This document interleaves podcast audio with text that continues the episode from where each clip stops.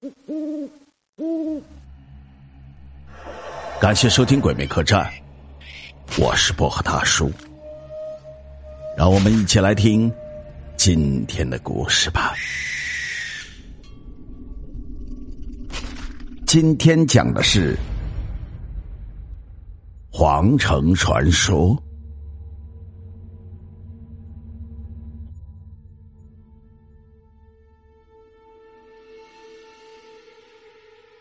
北京作为五朝古都，历史悠久，理所当然的就有许多的关于老北京的传说。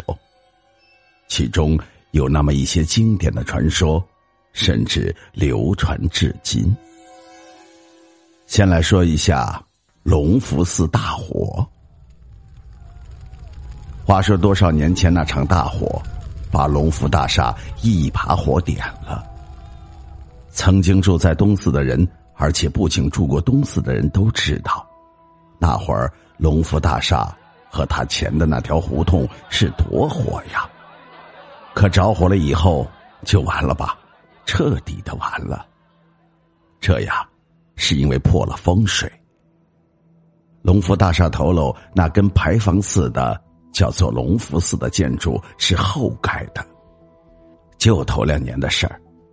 该拿东西的时候，从地底下挖出两只石龟来，这当时住东寺的人都应该知道。挖出来的石龟上面刻着字：“刘伯温埋。”石龟挖出来以后就运走了，自此东寺就彻底颓了，隆福大厦更是一蹶不振。还有传的更邪乎的。说那两个石龟个儿挺大，每一个都跟汽车似的，是真不小。不过去年隆福大厦边上盖了一个娃哈哈酒楼，倍儿火。我也去那里吃了两回杭州菜，不知道什么原因，真的是异常的火。接下来说一下故宫。故宫作为游览胜地，每天接待上万名游客，但不是每个人都会知道这座紫禁城里包含着另一种内容。有个人以前在故宫看门，据那人说，每天晚上都能听到有人在奏乐，而且有时能看到宫女太监排队走过。那个人家的孩子身体都不好，老人都说是因为那人受的阴气大。影响了下一代。不仅仅这样，大家有没有留意到，故宫里有很多的院落都是被封起来的，不对游客开放。其实每一个府邸都发生过用科学无法解释的现象。解放前还没有封的时候，在这些地方死了很多的人，不是无故消失，就是命亡。但始终离奇的查不出原因。不过有一个共同点：死后如果还能见到尸体，那么尸体都是没有脸皮。更瘆人的就是一口井，平日白天的时候往下看，井底就是一些石头、杂草什么；但是每天晚上十二点以后往下看，只要天上有月亮。你就会看到井底出现的不是石头和杂草，而是水，水上倒映的却不是你的面孔。当然，也有科学人员解释，故宫能看到宫女是有科学依据的，因为宫墙是红色的，含有四氧化三铁，而闪电可能将电能传导了下来。如果碰巧宫女经过，那么这个时候的宫墙就相当于录像带的功能。如果以后再有闪电巧合的出现，可能就会像录像放映一样，出现了那个被录下来宫女的影子。不管怎样，想想故宫里那些长长窄窄的过道，长满了荒草的墙头，如果晚上一个人走在那里。突然看到前朝的宫女太监向你走来，就算再有科学依据，我也会被吓破胆。五点是故宫关门清客的时间。据说呀，那个钟点是故宫阴气最重的时刻，很多游人都感觉到，即使在闷热的夏天，五点的故宫也会让人感到一种阴冷。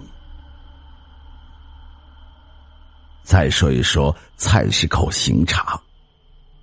大家都知道，菜市口是前朝的刑场，有这么一家裁缝铺子就住菜市口。由于手艺好，生意很旺盛，时间久了就远近都出了名。就说呀，有这么一年，夏天的时候，菜市口门外砍杀了一个乱党。头天晚上，裁缝铺掌柜睡得正香。突然发现屋里有人走动，心里一想，八成是闹贼吧。可又一想，这贼就让他闹吧，反正这屋子里一件值钱的东西都没有，就眯缝着眼睛瞅着。这贼摸索了一会儿，倒也懂事，出门的时候随手把门给关上了。第二天，掌柜的起床看看，也没有丢什么东西。一收拾，发现自己的针线笸箩不见了。就在这时，外头有人喊：“掌柜的，快出来看看吧！”啊！掌柜的出门，跟众人到荒郊一看，昨天那个斩首的人脑袋和身子连在了一起，而且脖子上有一串细细的线痕，旁边就扔着裁缝的笸箩。菜市口斜对过是鹤年堂，刀伤药出名。每次行刑完，夜里总有人拍门买刀伤药。后来到鹤年堂买刀伤药，也成了老北京一句骂人的俗话。老铺现在已经拆了，嗨。接下来再说一下万寿山上的佛香阁。你们知道为什么万寿山上要盖个佛香阁吗？